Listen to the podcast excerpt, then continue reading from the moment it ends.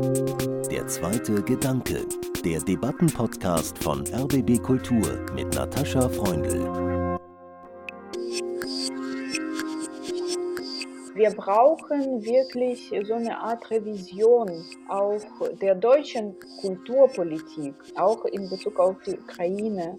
Wirklich eine neue Basis für den Austausch und für die gegenseitige kulturelle Bereicherung.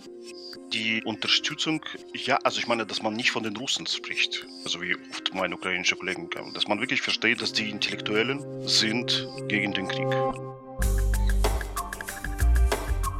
Deutsche Kulturpolitik in Osteuropa war jahrelang auf Russland fixiert. Dennoch wurden die Anzeichen des Kriegs gegen die Ukraine übersehen. Jetzt sortieren sich Politik und Kultur neu. Wie können Künstlerinnen und Künstler aus der Ukraine, aus Russland und hierzulande angemessen auf Russlands Zerstörungskrieg reagieren? Darüber habe ich, Natascha Freundl, am 17. März mit Katharina Mischenko gesprochen, Kuratorin aus Kiew und Mitbegründerin des unabhängigen ukrainischen Verlags Medusa. Und mit dem Komponisten Sergei Nevsky. Er stammt aus Moskau und lebt seit Jahren in Berlin. Katharina Mischenko habe ich im westukrainischen Lemberg in Lviv erreicht. Und ich habe sie zuerst gefragt, wie es ihr dort geht. Die Lage bei mir ist äh, so, also sonst arbeite ich ja in Kiew und lebe dort, aber jetzt bin ich in der Westukraine und in so einer Phase des Abwartens. Das habe ich das Gefühl nie zu Ende kommt. Und es geht unterschiedlich. Äh, ja, ist eine große Frage. Aber für den Raum, also für die Stadt, wo ich auch bin, kann ich sagen, es ist hier einigermaßen sicher ein äh, verhältnismäßig normales Leben ist hier auch möglich im Moment. Aber die Drohung ist schon präsent und natürlich der Krieg auch in Gesprächen, in der Art und Weise, wie jetzt hier alles funktioniert. Es gibt auch ein Verbot, nachts auszugehen und abends ist es ganz dunkel überall in der Stadt, weil das Licht auch äh, die Drohung anziehen kann, sag ich mal so. Und äh, ja, das vermittelt eine sehr, sehr bedrückende Stimmung. Sergej Nevsky, können Sie sagen, wie dieser Krieg Ihr eigenes Leben, Ihr Denken schon verändert hat? Naja, also mein Leben hat es nicht verändert, aber meine Tochter ist in der Ukraine. Sie ist auch jetzt momentan in Lviv, in der Westukraine. Mhm. Und natürlich ist es ein großer Schmerz für mich, also all diese Sachen zu sehen, zu erfahren. Weil ich habe viele Kollegen in Kiew. Ich bin auch in Kontakt mit meinen Kollegen in Kiew wie in Lviv und äh, wie äh, Bogdan Segin oder Maxim Kolomic. Und äh, natürlich, ich meine, also das Ganze ist verursacht Schmerz und Scham, was kann ich sagen? Also ich habe Sorgen um die Leute in der Ukraine und äh, viele von uns in ähm, Berlin gehen zum Hauptbahnhof und helfen den Flüchtlingen und man muss aber sehen, dass natürlich äh, neben Ukraine auch viele, viele tausend Menschen Russland verlassen. Also fast alle meine Freunde, die ich in Moskau hatte, haben Moskau jetzt verlassen oder haben es vor. Und ich kann nicht mehr nach Moskau reisen. Insofern äh, hat sich schon einiges verändert. Und Sie haben ja auch, Sergejewski, eine Initiative in diesem Musikmagazin Fun gestartet, wo Sie viele verschiedene Stimmen aus der russischen Musikwelt gewinnen konnten, sich auszusprechen gegen den Krieg, gegen Putin. Wie schwierig war es, das zu initiieren und welche Folgen hat das für die Musiker, auch für Sie persönlich vielleicht? Es war spontane Reaktion. Es hat sich so ergeben, dass ich am 24. Februar in Petersburg war, wegen einer Probe und dann äh, mit russischen Musikern. Ich musste noch, noch eine Woche bleiben für ein Theaterprojekt und dann habe ich die Nachrichten gelesen und dann habe ich synchron zwei Sachen gemacht. Ich habe meinen Freund, der Musikredakteur Hartmut Welscher, angerufen und gesagt, ich muss was sagen. Und ich kenne auch viele andere Leute, die was zu sagen haben, weil ich habe gesehen, dass alle Künstler, alle Kolleginnen in Russland, die ich kenne, absolut niedergeschlagen waren und äh, zugleich nach Möglichkeit suchen, sich auszusuchen. In den ersten drei, vier Tagen gab es äh, hunderte von Protestbriefen. Dann kam natürlich das Gesetz in Russland, das das alles verboten hat, aber das bedeutet nicht, dass die Leute dafür sind. Und dann habe ich ein paar Leute angerufen aus meinem engen Umkreis und ich hatte keine einzige Absage bekommen und viele Leute, äh, die ich äh, halt für diese Aktion bei Warnmagazin gefunden habe, leben und arbeiten weiter in Russland. Und äh, also sie bleiben da. Es ist nicht nur, dass es nur Exilrussen gemacht haben. Ja, das sind ungefähr die 50 Prozent. Ja. Und wissen Sie, welche Folgen das für die Menschen, die noch in Russland geblieben sind, hatte? Naja, einer der unterschrieben hat ihren Job verloren, aber ich kenne auch viele, die ihren Jobs gekündigt haben und auch so von russischen Institutionen getrennt haben, ohne weitere Perspektive, also weil sie dort nicht arbeiten können. Katharina, ich frage mich in diesen Tagen viel, worum es in diesem Krieg eigentlich geht. Und ich habe in der Zeit äh, die Worte von Jurko Prochasko gelesen, der ist Lemberger Psychoanalytiker, Übersetzer und Essayist. Und er hat in einem Interview gesagt, die Grenze liegt ganz klar nicht in der Sprache, nicht einmal in der Identität, nicht darin, ob man sich zu dieser ukrainischen Identität bekennt, sondern die Frage ist schlicht und ergreifend, Möchte man es zulassen, wieder in der Despotie zu leben? Oder will man weiterhin ein Leben in Freiheit und Demokratie? Das ist das Einzige, was jetzt zählt. Sehen Sie das auch so? Ja, ich sehe das ähnlich, wobei ich das, glaube ich, schon politische Identität nennen kann. Also Sie fragen, worum es geht vom, von der Aggressorseite, worum es Kreml geht. Das sind sicher zwei Oder, unterschiedliche Fragen. Ja. Einmal, worum geht es dem Kreml? Und worum geht es für uns? Ich glaube, wir sind uns ganz einig darin, dass es darum geht, äh, den Kreml zu stoppen und die Despotie, ähm, die davon ausgeht, und die Gewalt, die davon ausgeht, zu stoppen. Aber es gibt ja auch Töne von ukrainischem Nationalismus, ukrainischen Boykottforderungen gegenüber russischer mhm. Kultur, über die wir gleich noch sprechen werden, mhm, mhm. Die so ein bisschen dann mich fragen lassen, geht es hier um eine Stärkung ukrainischer Nationalität oder geht es um die Verteidigung von Freiheit und dann auch europäischer Freiheit in erster Linie? Ja, irgendwie glaube ich, geht es jetzt um alles. Und ich äh, habe mich auch gefragt, warum ist es jetzt so, dass die total marginalen Nationalisten recht hatten? Also wenn sie über mhm. Putins Pläne und seine Aggression äh, etwas gesagt haben denn viele haben es nicht erwartet. Und politisch ist es auch nicht wirklich zu erklären, warum so eine Gewalt auf uns kam. Deshalb nehme ich jetzt die ganze Situation als Symptom an, also nicht als eine Lösung.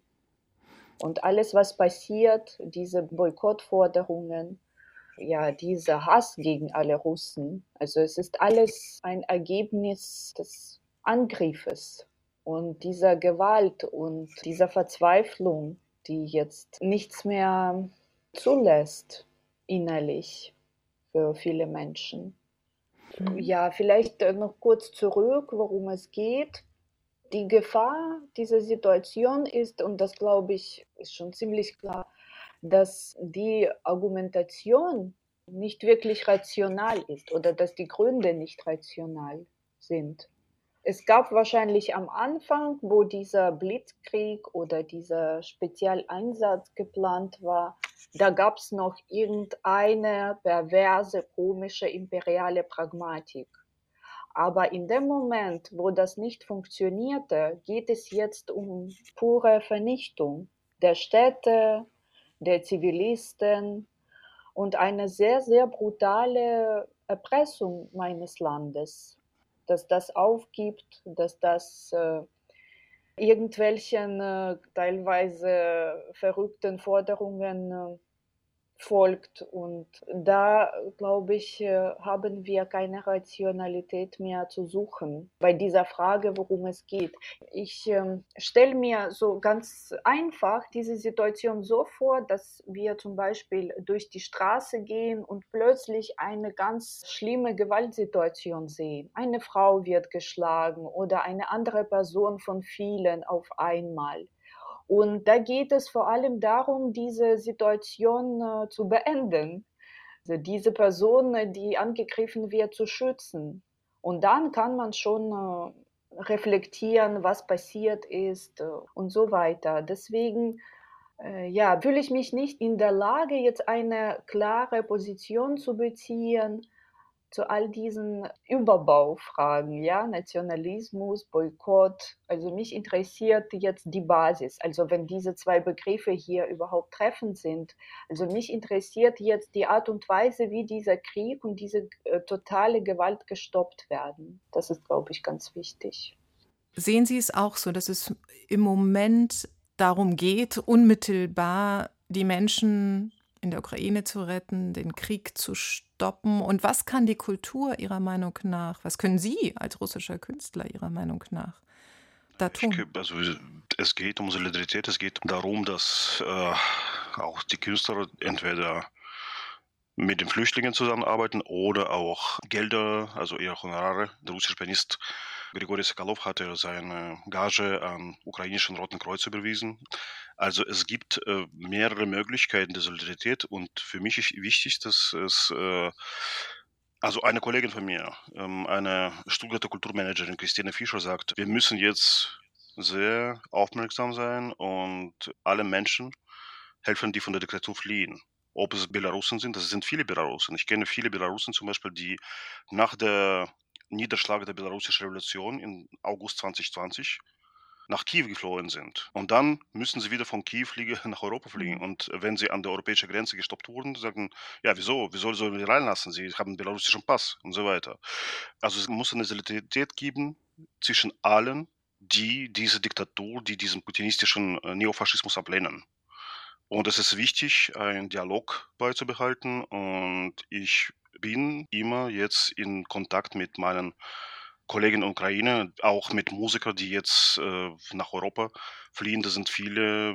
Gestern hat mich äh, der Kollege, berühmte belarussische Dirigent Vitali Alexejonik angerufen, der Flüchtlingen in Polen und in Westukraine hilft und fragte, ob ich jetzt für eine ukrainische Chordirigentin etwas machen kann, die zwar da ist, aber ihr Chor ist nicht da, mhm. weil Chor ist zerstreut und so weiter. Und ich glaube, wir müssen nach mehreren Plattformen suchen, wo ukrainische, belarussische, russische Künstler dann in Europa zusammenarbeiten, die gegen Putin sind, die gegen diesen Krieg sind. Und weil sonst verlieren wir Kommunikationsmöglichkeiten.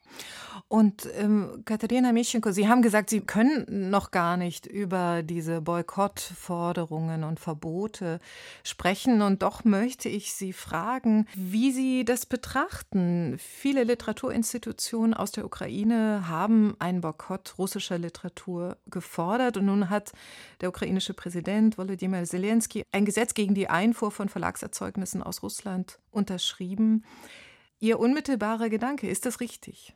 Mein Gedanke ist, ähm, dass das, ich sag mal so, vielleicht ist es in dem Moment, wo wir sind, richtig, aber nicht als direkte Forderung, sondern als Intention. Denn ich glaube, es gibt einmal jetzt äh, einen Wunsch, sich zu distanzieren oder auch ein Bedürfnis, sich abzugrenzen von dem, was so plötzlich kam und wirklich unfassbar ist. Denn es fragen sich auch sehr viele Ukrainer, wie ist es möglich? Es gab zum Beispiel einen Fall, glaube ich, letzte Woche, wo eine Frau aus Kremenchuk, Kremenchuk ist eine Stadt in der zentralen Ukraine, also die Stadt ist auch noch einigermaßen sicher. Und da hat die Frau so eine Videoaufnahme gemacht, hat sich ausgesprochen und äh, die hat im Fernsehen ihren Sohn gesehen. Und dieser Sohn war ein Pilot der russischen Armee, derjenige, der die Städte bombardiert hat. Und sie fragte sich und sie fragte ihn, wie ist es überhaupt möglich? Und äh, diese Situation war für mich wirklich irgendwie exemplarisch ja, mhm. es gibt ja so viele Verwandtschaften. Es gab ja wirklich, trotz des Krieges, der äh, schon 2014 ja angefangen wurde, es gab wirklich sehr viel Nähe und trotzdem viel Austausch und äh, ganz viel menschlichen Kontakt. Und das, was die russische Armee heute in der Ukraine macht, also das kann man nicht einfach zu Putins Politik reduzieren Das ist wirklich ein Hass, das ist eine unglaubliche Gewalt gegen die Zivilisten. In der Stadt Mariupol werden die Menschen einfach ja, verhungern äh, gelassen oder da passieren ganz schreckliche Sachen, die auch sehr, heute auch sehr oft als Genozid bezeichnet werden. Und äh, diese Frage, wie kann das möglich sein? Also auf die gibt es jetzt so eine Reaktion. Wir mhm. wollen uns erstmal abgrenzen. Und europäische Institutionen werden dazu auch äh, aufgerufen, um äh, so eine Art Reality-Check zu machen. Wie ist es möglich geworden? Vielleicht gibt es in der Art und Weise, wie ukrainische Kultur und ukrainische soziale Situation wahrgenommen wurde, vielleicht gab es da so eine Art russische Wahrnehmung. Und dadurch, dass die russische Kultur so stark präsent war, auch im europäischen Kontext, war das nicht eine Entschuldigung, eine Art Softpower, auch für Putin, damit diese Sympathie für Russland letztendlich auch dazu führen könnte, dass die Politik gegen Russland, die Sanktionen nicht so streng sind. Das sind alles die Fragen, für die diese Boykottaufrufe eine Plattform bieten. Ja, in der Perspektive, glaube ich, wo der Krieg zu Ende ist und wir anfangen, alle wieder zu streiten und zu diskutieren, wie wir weiterleben, ja, dann gibt es vielleicht andere Formate. Aber für diese akute Situation ist es, glaube ich, auch eine äh, akute Reaktion, die nicht unbedingt aggressiv wahrgenommen werden soll, eher als ja, eine Herausforderung, sich äh, selbst auch in Frage zu stellen. Ja, das ist ja interessant. Sie haben das Jahr 2014 angesprochen, äh, Krim, Annexion und Beginn des Donbass-Kriegs. Und wenn wir zurückblicken auf diese Zeit, ist ja interessant, dass es damals auch von russischer Seite, zumindest meines Wissens, ganz wenig Solidaritätszeichen gab gegenüber dem ja da schon sichtbaren Angriff Russlands gegen die Ukraine. Haben Sie das auch so wahrgenommen, Sergei? Nein, ich habe es nicht so wahrgenommen. Also gerade zeigt mir mein Facebook in Erinnerung, dass gerade vor acht Jahren am 15. März 2014 in Moskau mehrere Dutzende tausend Menschen unter ukrainischen Flaggen unter anderem gegen den Krieg in der Ukraine protestiert haben. Das war vor der offiziellen Annexion des Krim. Das war Reaktion auf Putins Entscheidung, äh, die Armee in äh, Ausland einzusetzen. Das stimmt nicht. Also es gab eine massive Solidarität mit der Ukraine und Problem ist natürlich, dass die wachsende Diktatur die Leute dazu gedrängt habe, äh, massenhaft Russland zu verlassen. Also in den letzten acht Jahren haben Hunderttausende, Millionen Russland verlassen. Das sind natürlich die denkende Leute, die Leute, die nicht sich also unter Diktaturen entfalten können und man muss das nicht abschreiben. Andererseits gab es 2014 unter sozusagen einfachen Russen breite Unterstützung der Krim-Annexion, auch innerhalb von Krim. Und der Krim-Bevölkerung, das kann ich sagen, weil meine Mutter, meine Verwandte aus der Krim äh, kommen. Und meine Mutter war gerade aus der Krim 2014 und natürlich waren die Leute schockiert, weil sie wieder von einem Land ins andere geschoben wurden, wie schon mehrfach in der Geschichte, aber mehrfach der russische Bevölkerung hat diese Krim-Annexion unterstützt, was heute überhaupt nicht der Fall ist. Also keiner, auch wenn die Statistik anders zeigt, also ich sehe in Russland nur Verzweiflung und Verständnis, dass es eine Katastrophe ist, also auch für Russland, also dieser Krieg. Und ähm, das Problem ist natürlich, dass, und da sagen die oft die ukrainischen Freunde, wo sind die russischen Proteste? Die Proteste wurden äh, nach 1. März abgeschraubt, nachdem die ganze repressive Gesetze äh, so erfasst wurden. Also dass sogar mhm. die neue Gazette, die Oppositionszeitung, das, das Wort Krieg nicht drucken darf, ist natürlich pervers. Ja, und ich habe Mitleid natürlich mit Menschen, die dort noch leben müssen. Also was kann ich sagen? Sagen. Also das mhm.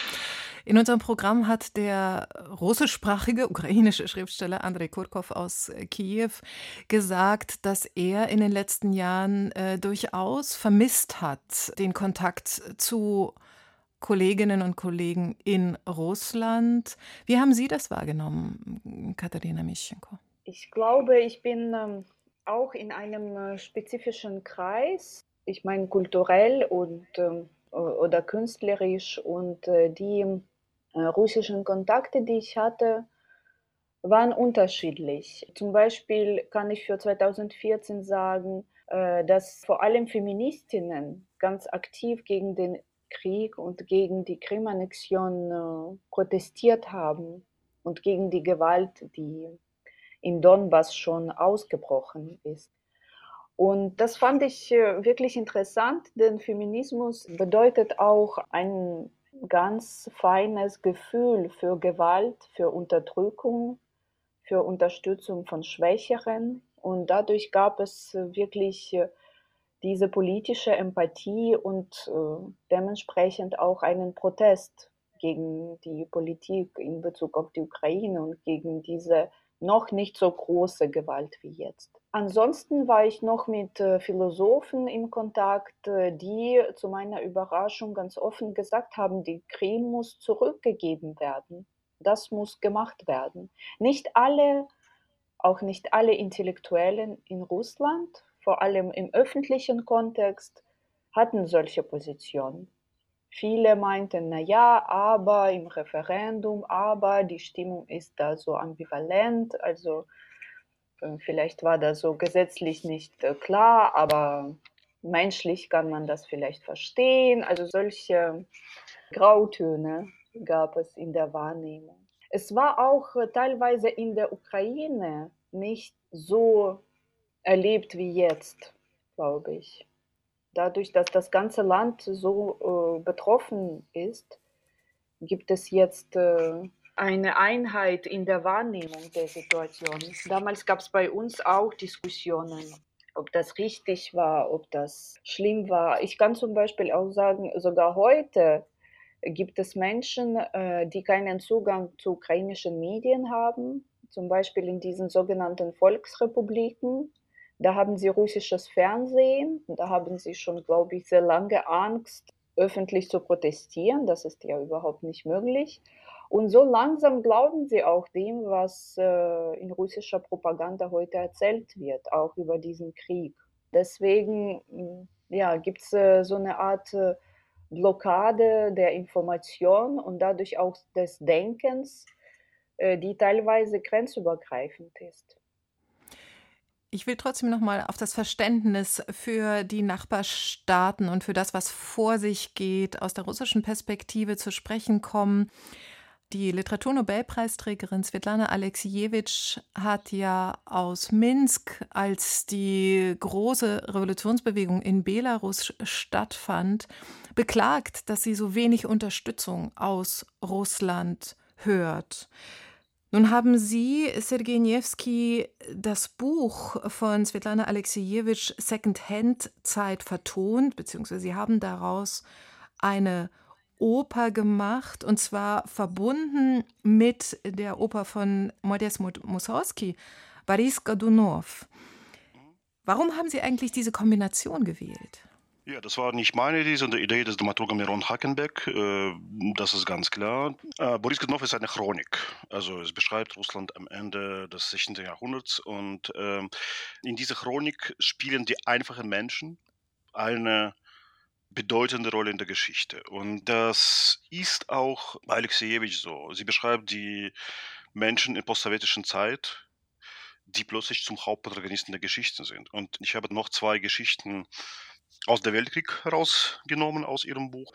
Alexejewitschs Bücher basieren auf Interviews, auf dokumentarischen Erzählungen und ähm, die Leute, die diese Geschichten erzählt haben, wollten sogar 50 Jahre später anonym bleiben. Also die beiden Geschichten gelten um äh, Zweiten Weltkrieg. Die eine ist Geschichte einer ja, Bäuerin, eine Frau auf dem Lande, die äh, sich in einen Kollaboranten, in eine Polizei verliebt hatte und dann äh, wurde ihr Mann von Partisanen erschossen. Und der zweite war Geschichte eines Partisanen, der als jüdische Halbwüchsige der, die Hinrichtung überlebt hatten und dann müsste er seine jüdische Identität sogar von Partisanen verstecken, weil die auch antisemitisch waren. Und diese, die krasseste Geschichten, die habe ich im Zentrum der Oper gestellt und äh, natürlich ist Alexejewitsch unbequem, weil er immer die sehr direkten Fragen stellt an alle. Und ich glaube, das macht sie in allen Ländern nicht populär, aber damals ihre Anfrage an Ludmila Ulitske war, glaube ich, nicht ganz korrekt, weil es war, gab es ganz große Solidarität mit ähm, belarussischer Revolution damals mhm. in Russland, also in meinem äh, Kulturkreis.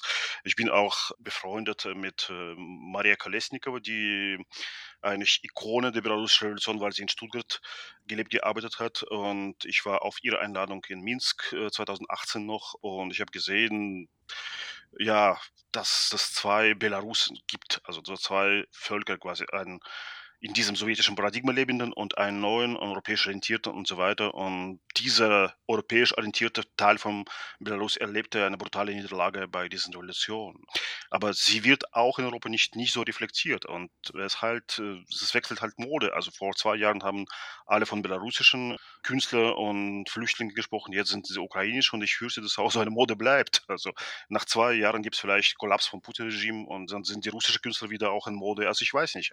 Ich glaube, ähm, diese ganze übertriebene Fokus auf bestimmten Künstlern, also hat etwas Oberflächiges. Man muss kontinuierlich zusammenarbeiten, kontinuierlich auch verstehen, wie zum Beispiel wie komplex die Kulturszene in der Ukraine war und ist, ja.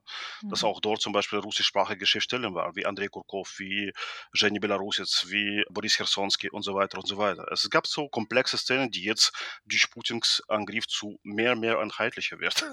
Ja. Und es wäre ja fatal, Katharina, wenn jetzt zum Beispiel die Texte von Alexejewitsch nicht mehr in der Ukraine verkauft werden dürften oder auch ein Text wie Boris Godunov von Pushkin ursprünglich ein Drama. Ach, Natascha, fatal ist die heutige Situation, wo ja. ich habe zum Beispiel kein einziges Buch äh, mitnehmen können. Jetzt sitze ich mhm. hier ohne meine Bibliothek und frage mich, ja, wie lange noch? Mhm. Äh, und das ist eine der meist optimistischen Fragen, die ich äh, mir stelle. Was Alexejewitsch betrifft, kann ich ganz einfach sagen, die ist schon lange ins Ukrainische übersetzt und wurde auch ukrainisch gelesen. Aber ja, natürlich, ich schließe mich äh, Sergei an. Äh, wir brauchen wirklich so eine Art Revision auch der deutschen Kulturpolitik in Bezug auf äh, diese Länder, auch in Bezug auf die Ukraine. Und ja, wir brauchen ein präziseres Wissen über die Kulturen, über die Vielfalt dieser Länder, auch die Vielfalt von politischen Identitäten. Ja, wahrscheinlich äh, wirklich eine neue Basis für, für den Austausch und für die gegenseitige kulturelle Bereicherung. Aber wir sprechen jetzt wirklich über die Zukunft, die möglich wird, wenn äh, dieser Krieg zu Ende ist. Und ich wünsche mir natürlich, dass ja, gewisse emanzipative Prozesse auch in Russland passieren, so dass viele Menschen befreit werden, auch gedanklich, auch äh, innerlich.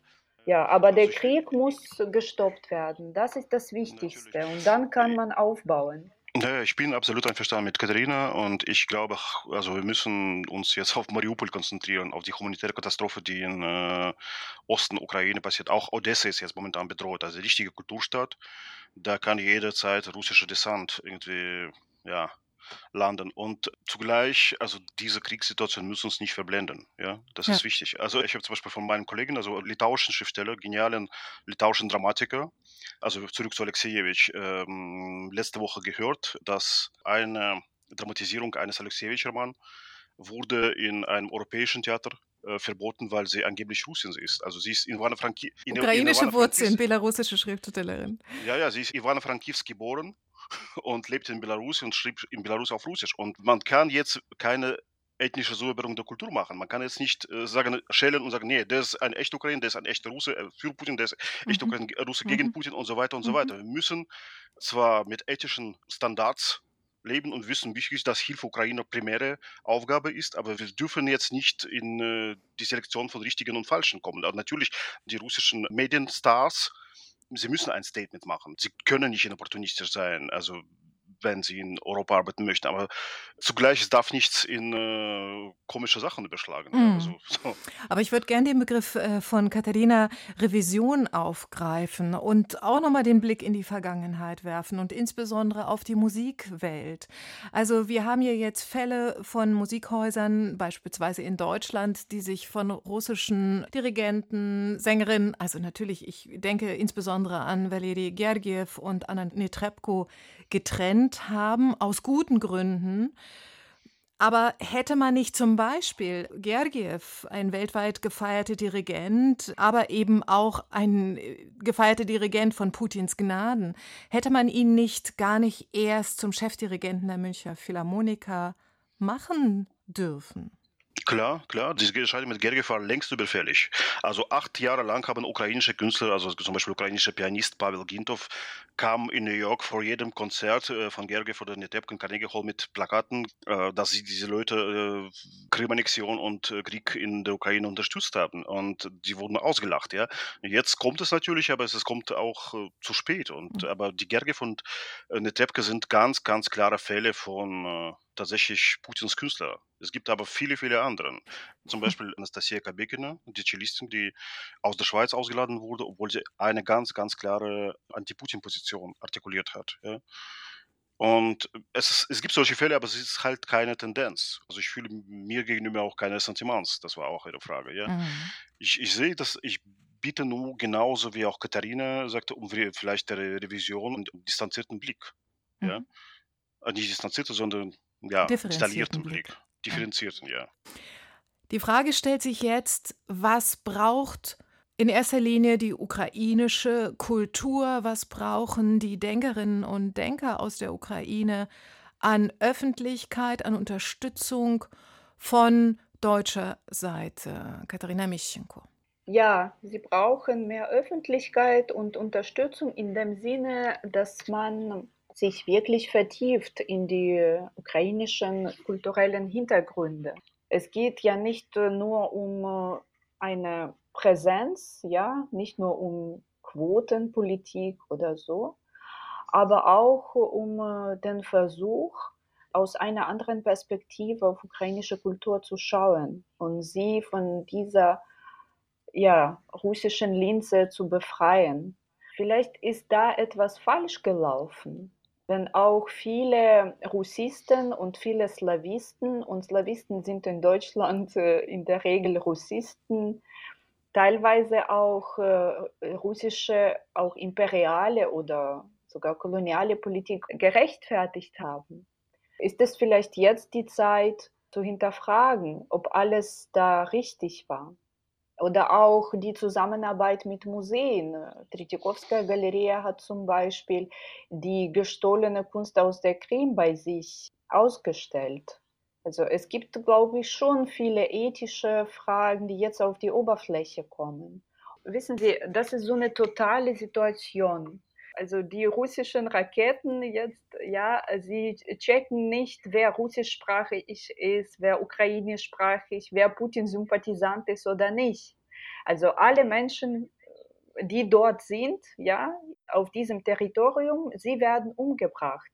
Sogar, ich muss auch sagen, hm, die russischsprachigen Städte werden jetzt äh, in erster Linie bombardiert. Mariupol, Kharkiv, Cherson, das sind die Städte, wo, weiß ich nicht, die absolute Mehrheit oder die Mehrheit Russisch spricht. Deswegen glaube ich, in der Situation, wo so eine Gewaltwelle auf die Ukraine kommt, gibt es so einen Rückschlag, der gar nicht symmetrisch ist und symmetrisch auch nicht sein kann, aber der ist genauso total. Auch wenn die Menschen das wirklich nicht verdient haben, auch wenn sie nie Putin gerechtfertigt haben. Aber das ist einfach äh, diese äh, ganz schreckliche äh, historische Situation. Und in dem Moment, wo das vorbei ist, glaube ich, ist dieser differenzierte Blick möglich und auch ganz, ganz nötig. Und die Frage auch an Sie, Sergej welche Unterstützung brauchen russische Oppositionelle im Moment?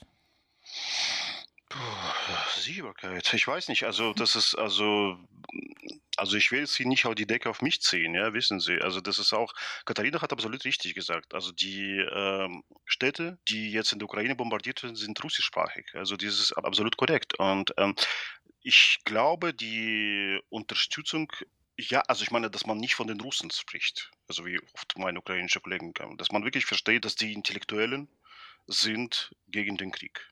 Das ist klar. Und es ist auch, also ich glaube, man muss es auch nicht erklären. Also ich will jetzt, glaube ich, gar nicht weiter reden darüber.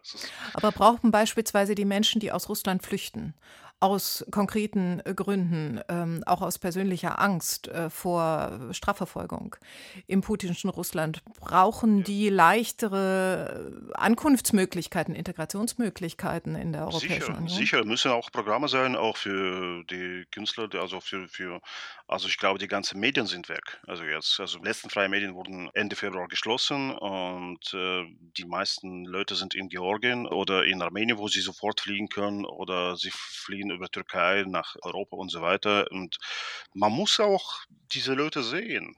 Man muss auch nicht sagen, dass die, die Russen sind so oder so. Also, es gibt so, weil ich sehen natürlich da hunderte Anschuldigungen von meinem ukrainischen Kollegen, auch von meiner Tochter, dass alle Russen irgendwie sind ungefähr gleich. Ja. Also sind, sind sie nicht. Und vielleicht eine noch mhm. furchtbare Situation halt. Ja. Die, ja. Und vielleicht noch eine zusätzliche weitere Frage, nämlich, und ich zitiere einen Kollegen aus der FAZ, Jürgen Kesting, der fordert jetzt eine Politisierung des Geistes im Namen der Freiheit. Große Worte, auch Joko Prohas Carrasco, den ich am Eingang zitiert habe, hat ja äh, von Freiheit gesprochen. Aber wie sehen Sie das? Also vor allem mit kritischem Blick auf den deutschen Kulturbetrieb. Fehlt es uns an der Politisierung des Geistes im Namen der Freiheit? Ich weiß nicht, ich kann nicht über Kulturbetrieb sprechen. Meine Arbeiten, also meine musiktheatralische Arbeiten, die reflektieren immer politische Inhalte. Ja. Und ich glaube, wahrscheinlich wird das jetzt mehr und mehr gemacht. Ja, sicherlich. Äh, ich glaube, Deutschland braucht das, ja. Und äh, ja, wir haben ja den Fall Russland jetzt mhm. vor Augen. Wie ist es möglich geworden, dass ein Land mit so einer Kultur, die auch so gefeiert wird in, im ganzen Land, so schrecklich äh, geworden ist? So praktisch, äh, ja, wie ein faschistisches Land jetzt handelt in Bezug auf äh, die Ukraine und auch andere Länder, auch in Bezug auf Belarus, Bezug auf Kasachstan und äh, ja, die Freundschaft mit Taliban und ganz, also wie ist das überhaupt möglich? Warum hat äh, die Kultur ihre emanzipativen Potenziale da verloren und die Menschen und die Politik auch nicht demokratisiert? Und das ist ein ganz offensichtlicher Fall einer Niederlage der Kultur. Aber äh, Deutschland kann sich, glaube ich, sehr gut in der heutigen Situation auch in Frage stellen. Sie haben dafür über Oppositionelle gesprochen, wie kann man die unterstützen und ich möchte jetzt auch unsere Zuhörer erinnern, dass Alexei Nawalny zum Beispiel im Gefängnis bleibt das ist die Lage der Opposition heute in Russland. Sie ist eingesperrt, wobei sie auch dazu aufruft, gegen den Krieg zu protestieren und gegen den Krieg alles Mögliche zu unternehmen. Das ist, glaube ich, ein sehr gutes Bild für die Situation von Oppositionellen und wieder eine Frage an Deutschland. Was ist möglich für Nawalny und für solche Menschen, die dort bleiben, die dort kämpfen und so brutal ja, verdrängt werden aus allen möglichen Räumen und aus allen möglichen Lebensbereichen, aus ihrer eigenen Familie eigentlich. Da ist wieder die Frage an die Politik, die vielleicht auch Kulturschaffende und andere äh, Teile der Gesellschaft stellen können. Äh, warum finanziert Deutschland immer noch dieses System? Ist es jetzt äh, eine solche Faszination für russische Kultur und für russische Oppositionelle? Die immer als eine Rechtfertigung dienen, wenn man Geschäfte macht. Aber in der Wirklichkeit unterstützt man die Kreml-Politik und nicht diese Kulturschaffenden, die jetzt fliehen wollen oder gar nicht fliehen können durch diese Isolation und durch diese Zensur, die da herrscht. Deswegen glaube ich, äh, sind wir heute in der Situation, wo alle reflektieren müssen. Und die alten Positionen gelten nicht mehr. Ich danke Ihnen ganz, ganz herzlich für diesen Austausch. Katharina Mischenko, viele Grüße danke. in die Westukraine und alles, alles Gute. Danke, danke. Und danke. Yep. Sergej mhm. bald wieder in Berlin. Gut. Herzlichen Dank. Dankeschön. Die Kiewer Verlegerin und Autorin Katharina Mischenko und der aus Moskau stammende Komponist Sergej Niewski betonen, wie ich finde, ganz richtig, wie schwer und wichtig es gerade in Kriegszeiten ist, zu differenzieren. Die kulturelle Abgrenzung der Ukraine von Russland ist weniger Aggression als Selbstverteidigung. Gerade deutsche Kultur- und Forschungseinrichtungen sollten jetzt ihre blinden Flecken gegenüber Russland und Osteuropa aufarbeiten und Räume für ukrainische Literatur, Kunst, Forschung schaffen. Genauso für den kulturellen Austausch zwischen den Dissidenten der Gegenwart aus der Ukraine, aus Belarus und aus Russland. Ich bin Natascha Freundl, das ist mein zweiter Gedanke. Abonnieren Sie uns als Podcast, schreiben Sie uns gern auch direkt ins Kommentarfeld unter rbbkultur.de slash der zweite Gedanke. Für heute Tschüss und denken Sie weiter.